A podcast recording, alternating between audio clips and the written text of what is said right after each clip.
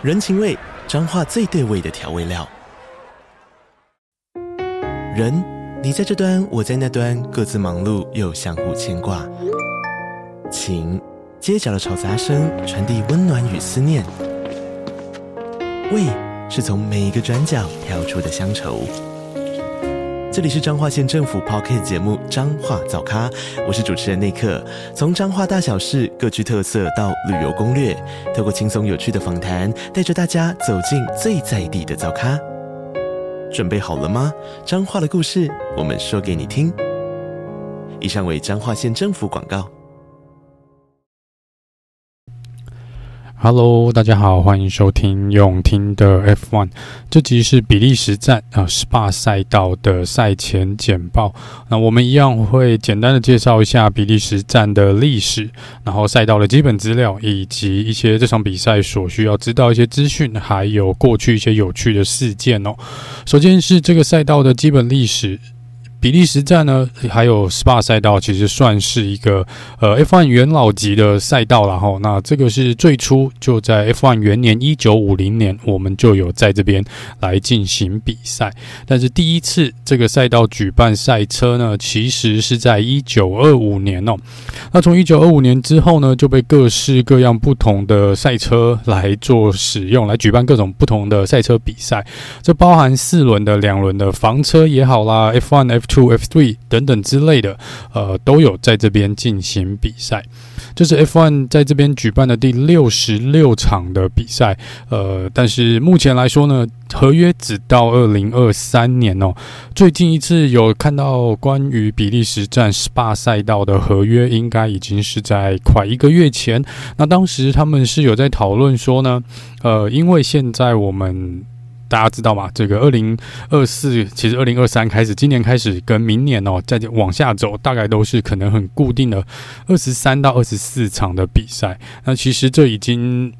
已经有蛮多人讨论说，这是已经有点吃不消了。那我们也看到有一些赛道是必须要被牺牲掉的，然后因为来加入一些新的赛道哦。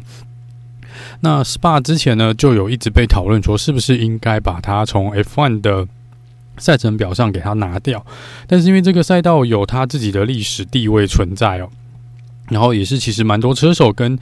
这个粉丝呢，这个是喜欢这个赛道的。我个人也是蛮喜欢这个赛道的，只是之前的一些安全因素的考量，加上每年的一个呃维护的费用呢，其实都让当地的这个主办单位是相当的头痛哦。尤其是今年呢，我们在七月，就是这个月初，又损，就是又一一位这个年轻的车手呢，在这边遇到意外而失去了生命哦。所以在这个部分呢，SPA 赛道的安全性再次的被拿出来讨论。论，那在一个多月前呢，大会这边是有传闻啦，说是是不是从二零二四年开始变成会跟荷兰站，就是这个 Dutch 的呃比赛呢来做一个交替，就是比如说二零二四我们先。在 SPA 比利时站来比赛哦，然后二零二五呢就没有比利时站，就是用荷兰站来做交替，然后之后就是每两年我们会看到一次比利时站跟荷兰站哦，这样子像以前的德国站一样，两个赛道我们每一年会轮流一次之类的的状况，但是目前看起来还没有进一步的讨论哦，希望这礼拜呢在比赛正赛之前或是正赛之后，大会这边会有一个结果，因为。我是不太希望把这个赛道拿掉哦，从这个 F1 的赛程表上拿掉了，是蛮可惜的。那最初呢，最古老的、最原使的这个赛道呢是蛮长的，是现在的两倍长。当时是一圈我们需要跑十四公里哦，所以呃十四点二啦，呃十四点一二公里。那这个是在过去来说呢，对车手体能的考验是相当的残酷的。十四公里跑一圈，在而且旁边还没有什么安全性保护的状况下呢，所以这就是为什么造成了 SPA 赛道那么多位车手受伤啦，或是呃失去生命的一个状况，就是因为。过去呢，这真的不是一个，嗯、算是很安全，不能说是一个很安全的赛道。那在过去比利时站呢，一共有跑过三个不同的场地哦，所以在这个 SPA 呢，并不是每一年都在这边，只是从呃一九八四年之后，原则上都是定在 SPA 这边来举办比利时站的比赛哦。二零零三年呢是。最近有两次呃没有在 SPA 比赛，是因为二零零三年，呃，这个是比利时当地的政府为了打击这个香烟的厂商哦，在当时呢，F1 这边车子呢，蛮多车队都是有香烟商来做赞助的，所以因为这样子啊，就是不准呃有香烟的广告，所以 F1 在二零零三年因为法规的关系没有办法在这边比赛。二零零六年呢，是因为整个赛道在进行修整，所以也没有来这边做比赛哦。好，那接下来聊一下赛道的一个基本资料啊，全长是七点零零四公里，以目前来说，应该是最长的 F1 的赛道而已。全长来说了哈，这个已经比他之前的十四公里已经减了一半了。我们会跑四十四圈，总共有十九个弯，十个左弯跟九个右弯，两个 DRS 区块哦，一个是起跑终点线起跑线的这个直线赛道，侦测区在第十八弯的前面，另外一个是第四跟第五弯中间哦，那侦测区是在第二弯的前面哦。以最快的时速来看呢，应该可以直线上面应该可以抵达三百二十公里哦。这个如果换算成今年开 DRS 的状况，红牛应该有机会突破这个呃最快时速的一个状况。那在最快的圈数呢，目前还是由二零一八年 v a l t r y Bottas 所保持的一分十四秒二八六这个圈数呢，到目前为止还没有被打败哦。但是因为过去几年呢，SPA 赛道基本上都有下雨的状况哦，所以也不是说现在的车子比之前的慢，而是现在的气候呢，最近几年的气候让嗯。其他车手呢，可能比较没有办法顺利的去挑战这个最快圈数。这个赛道最知名的就是它的呃高低差，这个我们会看到，如果有。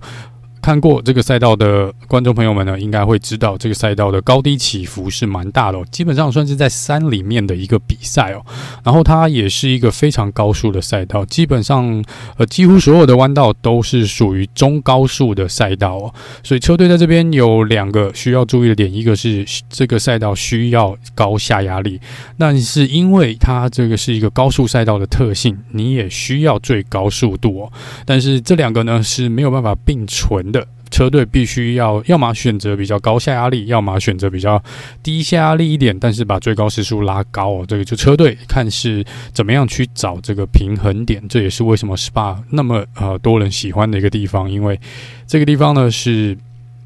蛮有挑战性的，真的对车队来说跟对车手来说都是非常有挑战性的一个赛道。那最知名的呢，就是第二、三、四啊，这个第二弯、第三弯跟第四弯这个连续弯道，也是我们看过很多次的比赛，不管是呃 F1 也好，F2、F3，甚至于房车赛呢，都在这边发生过非常多的意外。尤其是最近几次的意外呢，基本上都跟气候有关哦。这个是在能见度看不见的状况下，呃，是非加上这个场地。如果是有下雨又非常湿滑的话，是非常容易在这边打滑撞出去的。所以也因此呢，在二零一九年呢，当时这个 Anthony Herbert 献出了他自己的生命之后，其实一直以来都每一年都有来检讨 SPA 的安全性哦。所以在这边呢，每一年其实。可以的话，大家都会针对旁边的安全措施去进行一个检讨啦，跟它的一个改善哦。所以在二零二二年呢，我们去年在这边做了蛮大的一些改变哦。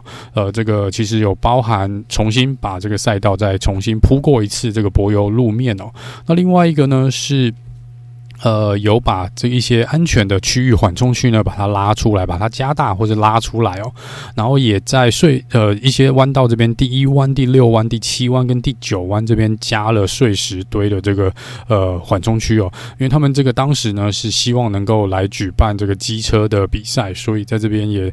针对这个机车的车手们呢，有做一些更。算是多加一层的防护啦。那这个部分因为原则上不影响到四轮的比赛，所以在这边就保持了这些的安全上面的设定哦。那这个赛道过去呢，大概有四十几位车手在这边算是遇到意外，失去了他们的生命哦。这也是为什么呢？每一年我们都可以看到新闻啊，或是呃 FIA 这边跟大会这边哦，甚至于车手在赛前会议上面都针对安全这边都有。算是比较着重于安全的这个讨论。尤其在这个月初，刚刚有提到，有一位年轻的车手呃 Dylan Van Hoff，他在七月初的时候，也是因为在这边发生意外，呃，而过世哦。这个部分又再次带出了是不是 SPA 还是不够安全的一个。呃，话题啦，这个部分我想暂时可能没有一个解方哦，而且当时真的是因为气候因素的影响，没有气候影影响的状况下呢，这个赛道意外倒是没有那么多。好，回到这个赛道的基本资料，呃，轮胎的部分呢，这个礼拜 Pirelli 带来的是 C2 Hard、C3 Medium 跟 C4 Soft，这个是呃。应该跟接下来的日本站也会用一样的这个轮胎的这个设定哦。那在按维修站这边所损失的时间，在过去两年呢，呃，扣除二零二一年啊，就是呃二零一八一九跟二二年这边，大概都是在二十秒到二十二秒左右。这个是呃过去几年就比较长一点，在更早期的 SPA 呢，可能。进维修站的时间大概是在十七、十八秒左右。这个也许过去两三年了，当然也是因为下雨的关系，或许是有影响到呃换胎的时间。不过这个就是过去几年的一个平均的大概一个数字哦。大部分 SPA 在天气晴朗的状况下，没有意外是可以用一停的策略，但是在过去两年呃大部分。是使用两停的策略哦，而且在正赛的部分呢，蛮多车手如果下雨，扣除下雨的状况的话，都会是比较倾向使用 medium 加 soft 的组合哦，会使用到硬胎的场合不太多，除非是比较排名后面的车手，或是需要做追击跑长的这个车手来长途的车手来说呢，才会使用到 hard，但是这个啊。毕竟这两年的车子外观跟车子性能设计的改变呢，或许今年大家所使用的轮胎策略又会不一样哦，又或许呢，又会有天气的因素来做一个影响哦。呃，以过去的数据来看呢，SPA 这边即便天气预报是完全的晴天呢，它也会因为毕竟是在山区里面进行比赛哦，所以即便天气预报说整天会是晴天，也有可能随时飘来一片云，然后下大雨哦。这个在 SPA 是家常便饭的事情，所以以过去的历史上面来看呢，呃，应该说过去的二十年，几乎每一次的比赛的周末至少有一天是在下雨的，所以在这个部分，天气应该还是会是一个。影响比赛结果的一个因素哦，更别说这一次的天气预报，在我录音的当下，看起来呢还是下雨的一个状况哦。整个礼拜其实比利时 SPA 这边都在下大雨哦，即便是呃最近几天这个雨势也是相当的大，所以看起来自由练习一个礼拜五跟预赛哦是在礼拜五哈，因为这个礼拜是有冲刺赛啦，所以正赛的预赛会。是礼拜五的晚上。那目前的预报呢是当地时间礼拜五啊，自由练习的时间跟预赛的时间都是下雨的状况，所以我们应该会有一个用可能要用半雨胎的一个预赛的一个情形。那在礼拜六呢，整天都是冲刺赛相关的比赛啊，就是早上是冲刺赛的预赛，或是我们讲的 Spring Shootout。那下午呢，当地时间的下午会是。冲刺赛的正赛嘛，那这个看起来目前是说会有零星的阵雨啊，会有零星的阵雨，但是。看起来是比较阴天，是比较有大的机会是阴天啊，希望雨不要下得太大。那在正赛目前看起来预报是阴天哦，但是也有几率下雨。气温呢都蛮低的，都在十六到十八度这边哦，所以这个是比去年的平均温度还要再低一点点。所以今年的赛季呢，看起来又是要跟雨这边来相处一下喽。但至少有一天哈，这是看起来是礼拜五啦。呃，预赛的时间呢会被雨影响的几率是比较大的。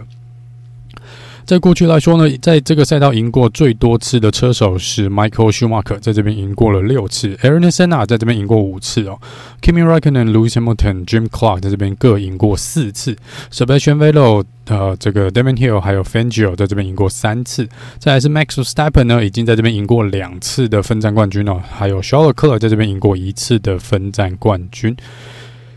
在以车队来说呢，在这边赢过最多的车队，目前是红军哦，十八次，在这边赢过了十八次；McLaren 赢过了十四次的分站冠军；Lotus 啊、是赢过八次；Mercedes 在这边赢过七次；Red Bull 啊、目前有五场的分站冠军；Alfa Romeo 跟 Williams 在这边各赢过四次哦。